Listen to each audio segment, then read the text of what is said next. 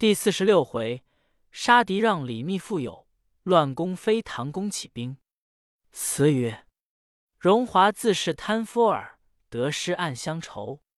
恋恋蝇头，营营窝角，何事能休？机缘相左，谈笑见己，尊祖割毛。功名安在？一堆白骨，三尺荒丘。又调青山湿，天地间两截人的甚多。处穷困落寞之时，共谈心行事；绝后宽有情，春风四海。至富贵权衡之际，其立心做事，与钱相违，时时要防人算计他，刻刻恐自己跌下来。这个毛病，十人九犯。总因天赋之性，见识学问，只到得这个地位。再说秦叔宝在大海寺将张须陀并堂，凡二人重新并列，则得安葬，做几日道场，然后同丹雄信、罗氏信起行，赶到康城，与李密、王伯当众人相会了，叙旧庆新，好不快活。秦叔宝劝李密用轻骑袭取东都以为根本，然后徐定四方。狄让遂依计，令头目裴淑芳带领数个伶俐人役。前往打探山林险阻，官粮兵马不易被人觉察，拿住三个，知是敌让奸细，解留守宇文都府中勘问，将来斩首。只逃得裴淑芳两个回来，一番积叹，倒作城东都天兵预备防守。还亏李密听了秦叔宝同城之捷，罗氏信亲兵演习，悄悄过了阳城，偷过了方山，直取仓城。狄让。李密陆续都到，一个落口仓，不凡公使，以为敌让所惧。李密开仓赈济，四方百姓都来归附。随朝士大夫不得意者，朝散大夫时得瑞、速成令祖君宴，亦来相从。石东都早已探知，越王洞传令，只差虎贲郎将刘仁恭、光禄少卿防泽募兵二万五千。差人知会河南讨捕大使裴仁基前后加工会师仓城，不意李密又早料定，拨精兵五支，把隋兵杀得大败，刘仁恭、房泽仅逃的性命。裴仁基闻的东都兵败，顿兵不进。李密生名字此一阵，狄让的军师贾雄见李密爱人下世，着实与他相结。狄让欲自立为王。熊卜鼠哄他说不急，该服李密，说道：“他是蒲山公将军，姓狄，狄为泽，蒲得子而生，硕该如此。”又民间谣言道：“桃李子皇后绕扬州，婉转花园里。雾浪雨，谁道许？”桃李子是说的逃走李氏之子，皇后二句说随主。在扬州婉转不回，莫浪语，谁道许？是个密子。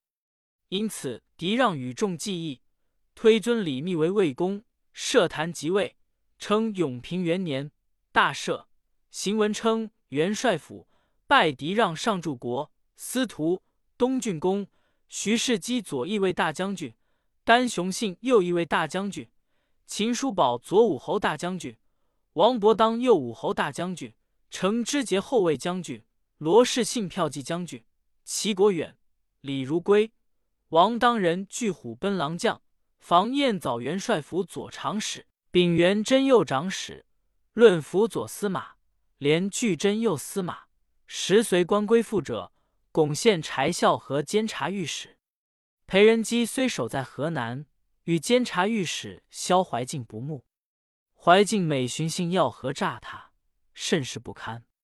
贾润甫与人机旧交，敲得到他营中，说他同儿子裴行言杀了萧怀敬，带领全军随贾润甫来降魏公。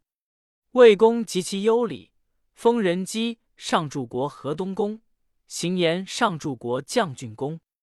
李密领众军取了回洛仓，东都文书向江都告急。隋王差江都通守王世充领江淮禁卒向东都来击，李密遣将抵住。秦叔宝该攻武阳，武阳郡丞信原名宝藏，闻得叔宝兵至，忙召记事魏征计议，就是华山道士魏玄成。他见天下已乱，正英雄得志之时，所以仍旧还俗，在宝藏墓下。宝藏道：“李密兵锋正锐，秦琼英勇肃着，本郡精兵又赴东都救援，何以抵敌？”魏征道：“李密兵锋。”秦琼英勇，诚如尊教。若以五阳相抗，似以剖土赛禾。明公还需善计，以权义成名士。宝藏道：有何善计？只有归附，以权义成。足下可速聚将监，赴军前一行。叔宝兵到，得与魏玄成相见，故人相遇，分外欣喜。笑对玄成道：“弟当日以廖先生断不以皇冠中，果然。”因问武阳消息，魏征道：“郡成员宝藏度得顺天，愿全城归附，不烦故人兵刃。”叔宝道：“这是先生赞襄之力，可付魏公麾下，尽此将监。”刘隐帐中续阔，叔宝又做了一个禀启。说魏征有王佐之才，堪居帷幄，要魏公重用。因此魏公得穷见起，遂刘征做元帅府文学参军记事，元宝藏为魏州总管。今说狄让本是一个义勇之夫，无甚谋略。初时在群盗中自道是英雄，即见李密足智多谋，战胜攻取，也就觉得不急。又听了贾雄。李子英一干人，竟让李密独尊，自己甘心居下。后来看人屈成，看他威权，却有不甘之意。还有个兄狄洪，拜上柱国荥阳公，更是一个粗人。他道：“是我家权柄，缘何轻语了人？反在他喉下取气。”又有一班木下，见李密这干僚属性头，自己触了冷局。也不免样样生出事来，所以古人云：“务必先服也，而后重生之。”时若有人在内调停，也可无事。怎奈单雄信虽是两边好的，却是一条直汉。王伯当、秦叔宝、程之杰只与李密交厚，徐世基是有经纬的，怕在里头调停惹祸。一日，狄让把个新归附李密的鄢陵刺史崔世书。要他的钱，将来求了。李密来取，不放。元帅府记事行义期叫他来下棋，到迟，涨了八十。房彦早破辱难回，狄让问他要金宝，：“你怎只与魏公，不与我？魏公是我立的，后边是未可知。因此房彦早、邢义期同司马正劝李密剪除狄让。”李密道：“我当初实亏他脱免大祸，是我功臣。今日居然屠害人，不知他暴力，反倒我被一级嫌，人不平我，这断然不可。”忽又想，狄让是个汉子，但恐久后被他手下人扛帮坏了，也是夜夫之患。正道：“毒蛇是首，壮士解腕，英雄做事不顾小民小义。”今贪能容之虚名，受诸夷之实祸，还恐视其无己。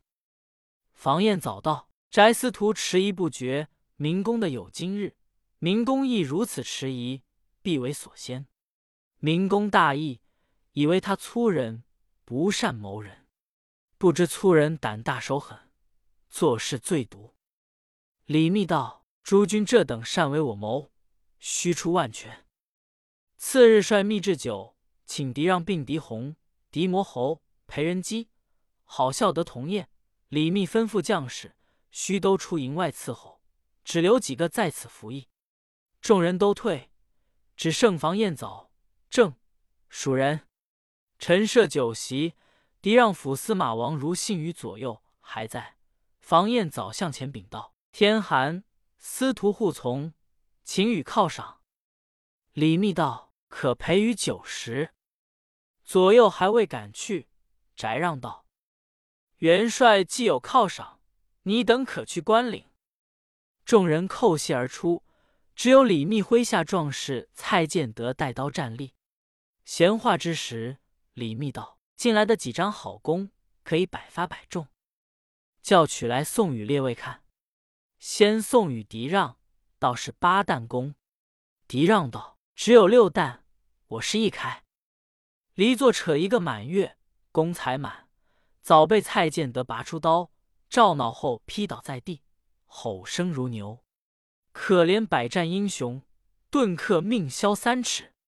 石丹雄信、徐茂公、齐国远、李如归、秉元贞五人，在贾司马署中赴宴会。正在衔杯谈笑之时，只见小校进来报道：“司徒狄也被元帅砍了。”熊信见说，吃了一惊，一只杯子落在地上，道：“这是什么缘故？就是他性于暴力，也该宽恕他。想当初同在瓦岗起义之时，岂知有今日？”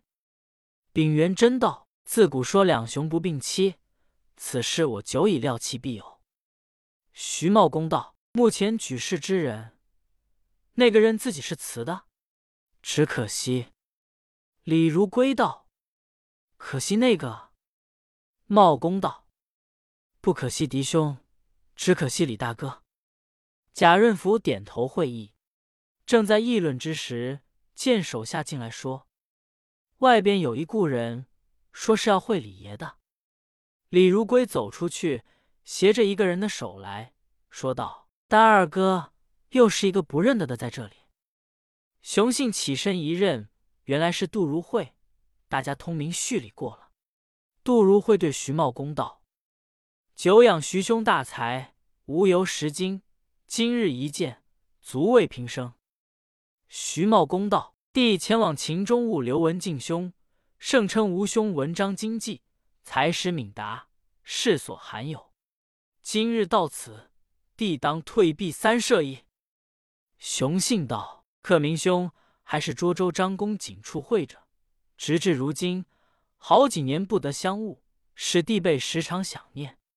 今日顺风吹得到此。”杜如晦道：“弟偶然在此经过，要会叔宝兄，不想他领兵离阳去了，因打听如归兄在这里，故此走来望望。”那晓得丹二哥与诸位贤豪多在这里，所以魏公不多几时干出这般大事业来，将来临阁功勋都被诸兄占尽了。丹雄信喟然长叹道：“人世否泰，反复无常。说甚临阁功勋？文兄出仕随家，为温城尉，为何事被处？”如会道：“四方扰攘之秋。”恋此升斗之凤，被监立做马牛，岂成大气之人。大家又说了些闲话，辞别起身。李如归拉杜如晦，齐国远道自愈，重设九窑细酌。杜如晦道：“弟刚才在帅府门首经过，见人多生杂，不知有何事。”齐国元口直说道：“没什么大事，不过帅府杀了一个人。”杜如晦道。杀了圣人，李如归只得将李密与狄让不睦，以致今日杀害。当初在瓦岗时，他玄岁、丹二哥、弟与其兄都是狄大哥请来，弄成一块。今天听见他这个结局，众人心里多有些不自在。杜如晦道：“怪道适才雄性颜色惨淡，兄弟觉得冷落。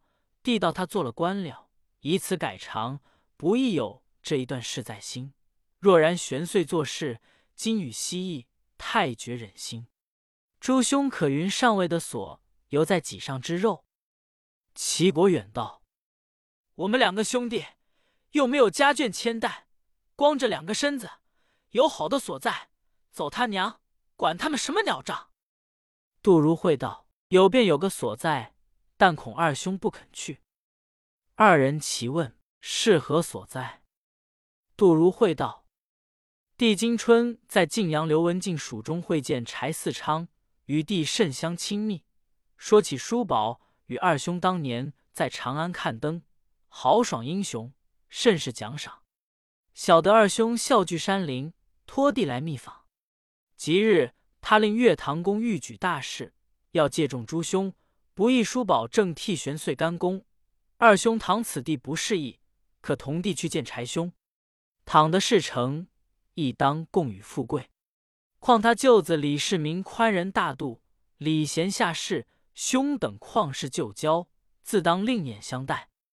齐国远道：“我是不去的，在别人项下取气，反不如在山寨里做强盗快活。”正说，末地里一人闯进来，把杜如晦当胸扭住，说道：“好呀，你要替别人家做事，在这里来打何人去？”扯你到帅府里去出手！杜如晦吓得颜色顿异。齐国远见是好笑的，便道：“不好了，大家私病了吧！”忙要拔刀相向。好笑的放了手，哈哈大笑道：“不要二兄着急，刚才所言，弟静听之。弟心意与二兄相同，若能切待，生死不忘。帝前日听见魏玄成说。”图遇徐洪克兄，真主已在太原，玄遂成得甚是。如今这样举动，敌兄尚如此，我辈真如避席矣。李如归道：“好兄议论爽快，待我们怎样的去法？”好笑得道：“这个不难。刚才少马来报，王世充领兵到洛北，魏公明日必要发兵，到那时二兄不要管他成败。”领了一支兵进投户县去，那个来追你。李如归道：“妙。”好笑得问杜如晦道：“兄，此去将欲何往？”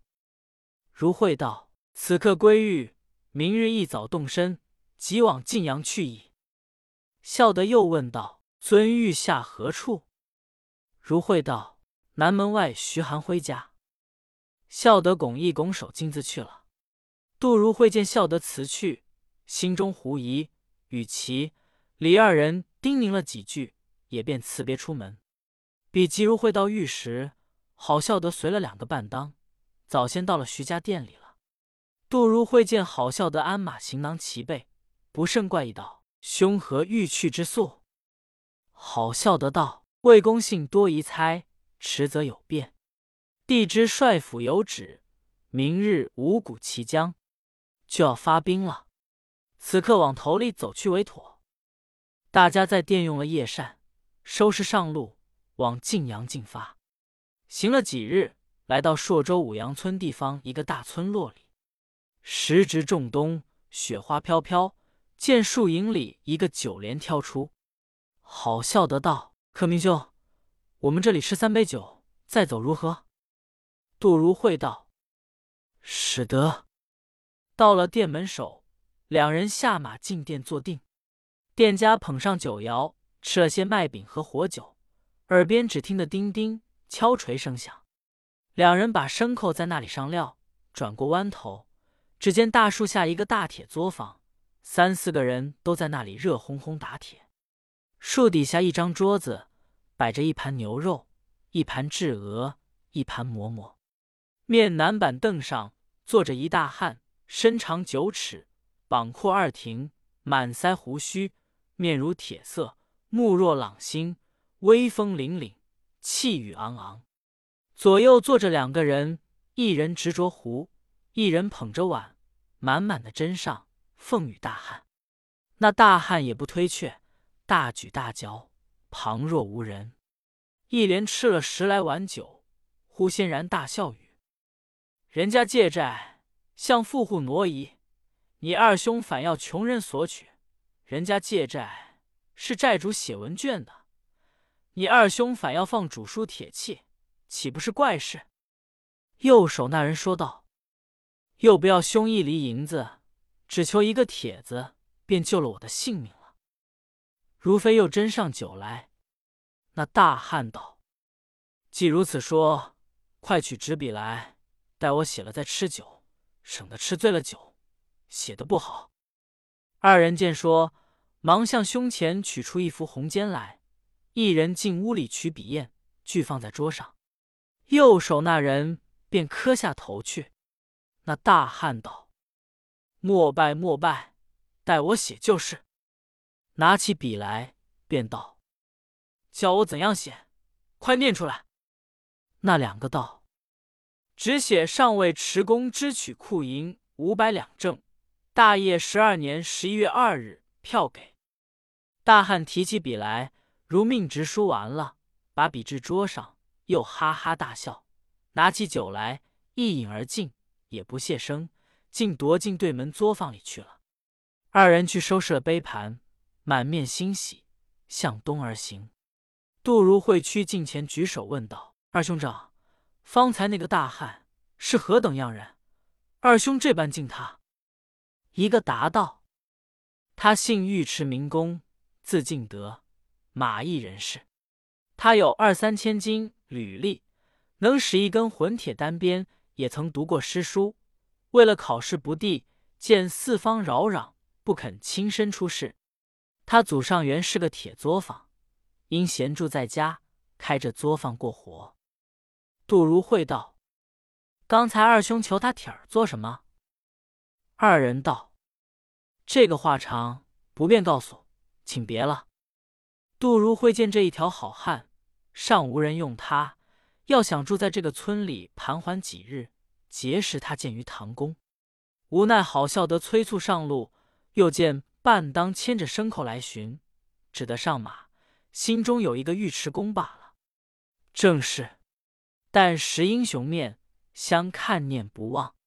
如今却说唐公李渊，自从触武随主，亏得女婿柴少不惜珍珠宝丸，结交了随主一般佞臣，营救到太原来，只求免祸，那有心图天下。他有四个儿子，长的叫做建成，是个寻常公子。鲜衣骏马，丹酒鱼色，三子元霸，早卒；四子元吉，即是计谋狡猾，却也不是王霸之才。只有次子世民，是在永福寺生下的。年四岁时，有书生件儿一只，曰：“龙凤之姿，天日之表。年至弱冠，必能济世安民。”言毕而去。唐公聚其羽谢。使人欲追杀之，而不知其所在，因以为神，采其羽，名曰世民。自小聪明天纵，识量一人。将门之子，兵书武艺自是常事。更喜的是书史，好的是结交。公子家不难挥金如土，他只是将来杰克，轻才好事之名，远近共闻。最像羽的一个是武功人士，姓刘，名文静。现为晋阳令，此人保有智谋，才兼文武。又有池阳刘弘基，七祖长孙顺德都是武勇绝伦，不是如今纨绔之子。见天下慌慌，是真主之资，私自以汉高自命。会李密反，刘文静因作李密阴属，系太原狱，市民私入狱中视之。文静喜，以言挑之道。今天下大乱，非汤、武、高、光之才不能定也。市民道：“安知其无人？但不识人耳。我来看儒者，非彼儿女子之情，以念道相隔，欲与君计大事耳。”文静道：“令随主寻衅江淮，兵田河洛，李密为东都，盗贼符节，大连州县。”小祖山泽，待以万数。当此之际，有真主屈而用之，投机则会，振臂一呼，四海不足定矣。今太原百姓皆必道人于城内，文静为令数年，熟识豪杰之事，一旦收集，可得数十万人，加以尊公所长之兵，附加数万，一领之下，谁不愿从？以此乘虚入关。号令天下，即过半载，帝业成矣。市民笑道：“君言正合我意。”乃因部署宾客，训练士卒，四便即举。过月余，文静的托于狱，市民将发，恐父不从，与文静计议。文静道：“尊公素与晋阳公监裴寂相候，无言不从，激其行事，非此人不可。市民想此事不好出口央他，晓得裴寂好吃酒赌钱，便从这家打入，与他相好。即出钱数万，主龙山令高兵连与季伯、杨叔不胜。后继之是市民来意，大喜，与市民亦亲密。市民遂以情告之，季凯然许诺道：“事尽在我。”但惜思想，忽得一计，进入晋阳宫来。正值张尹二妃在庆云亭前赏玩腊梅，见裴寂至，问道：“汝自何来？”裴寂道：“臣来意欲折花以乐耳。”张夫人笑道：“花乃妇人所戴，与汝何事？”裴寂道：“夫人以为男子不得戴乎？爱玉之心，人皆有之。但花虽好，只可闲玩，以供粉饰，医不得人的寂寞，经不得人的患难。”尹夫人笑道：“如且说医的寂寞，尽的患难的是何事？”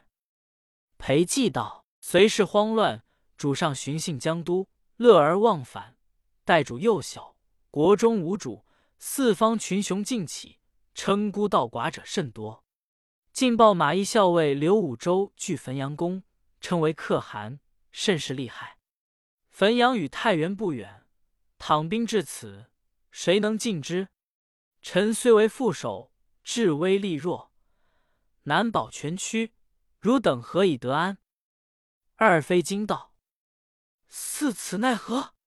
果如所言，吾姊妹休矣。裴寂又道：“今臣来有一计，与夫人商议，不为可以保全，并送一套富贵。”尹夫人道：“富贵安敢指望？只求免祸足矣。”裴寂道：“留守李渊，人马数万，妻子市民，英雄无敌，劫纳四方豪杰，要举大事。”恐渊不从，未敢轻动。我料天下不日定归此人。汝二人永处离宫，终宵寂寞已有年矣，何不乘此机会试试于渊，可以转祸为福，妃嫔及后，富贵无比，岂不为美？张夫人道：“相见唐公久怀此志，只是姊妹不好与汝启口，但恐唐公秉忠见拒，事谢无成，奈何？”裴寂道：“知画二夫人心不坚耳，坚则何愁不成哉？”二夫人见说，一时笑逐颜开道：“若得事成，君之深恩，吾姊妹终身不忘。但不知即将安出？”裴寂向二夫人附耳道：“只需如此而行，何患不从？”二夫人点头为为。次日，裴寂设席晋阳宫。差人来请唐公，少客即至。二人相见，入席坐定。裴寂并不提起市民之事，只顾劝酒。唐公吃到沉酣之际，裴寂道：“闷酒难饮，有二美人，欲叫来诱明公一商可乎？”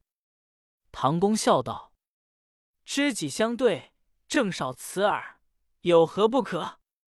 裴寂叫左右去唤。不多时。只听得环佩丁香风馥郁，走出两个美人来，生得十分佳丽。唐公定睛一看，果然正是花烟柳媚玉生春，何处深宫呼艳妆？自是尘埃识天子，故人云与恼相王。二美人到了檐前，遂向唐公参见了。唐公慌忙还礼，裴寂就叫取两个座儿，坐在唐公左右。唐公酒后糊涂，竟不问来历。见二美人色艳，便放量快饮。二美人曲意奉承，裴寂再三筹劝，唐公不觉大醉。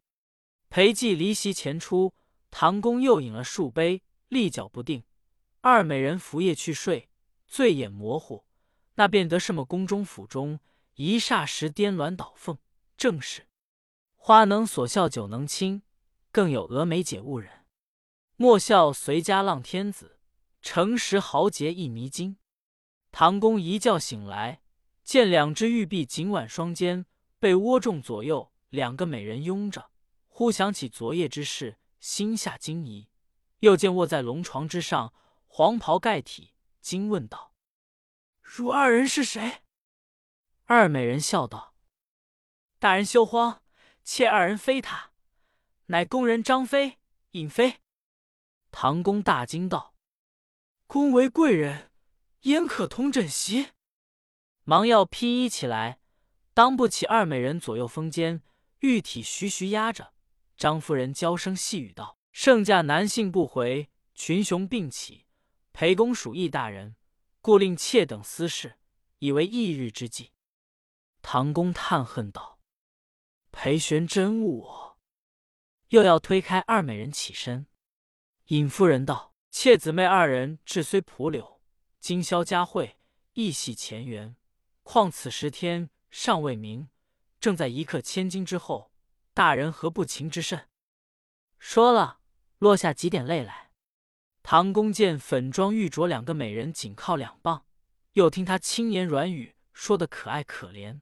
随你天大的厉害，都化为一腔水，浴火重新试验。大家尽兴欢唱了一会，然后起身出来，走到殿前，裴季莹将进来，说道：“深宫无人，何必起得这等早？”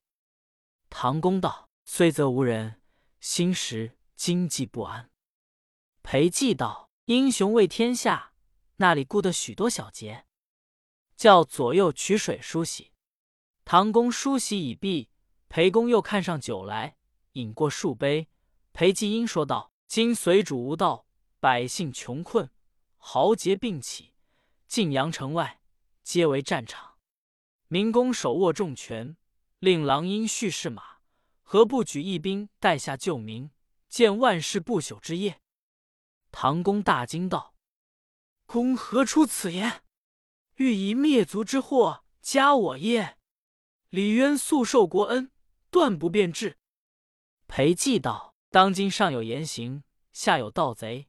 明公若守小节，危亡无日矣；不若顺民心兴义兵，犹可转祸为福。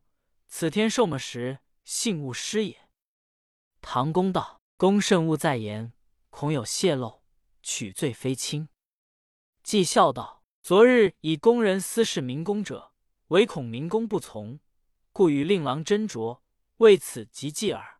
若事发当并诛也。唐公道：“我儿必不为此。公何陷人于不义？”话犹未了，只见旁边闪出一人，头戴束发金冠，身穿团花绣袄，说道：“裴公之言，深识时务，大人宜从之。”唐公听得此言，见是市民亲口惹事，只得扬怒道。拿你免祸！市民毫无惧色，：“要拿送我，死不敢辞。父亲罪必难免，若不举义，何以动为？”唐公叹道：“破家亡躯有辱，化家为国亦有辱。”唐公敲的差人到河东去换建成，原即到太原团聚，正好放心做事，只说废婚立名。尊阳帝立镇守长安，代王佑为天子，是为公帝，禅位于唐宫。于是李渊称皇帝，即位于太原，国号唐，建元武德，立建成为太子，封氏名为秦王，原即齐王，命秦王兴师讨贼，自己拥兵入关。正是水印为其赤，歌谣雪浪鸣，长虹接空起。天际落神兵，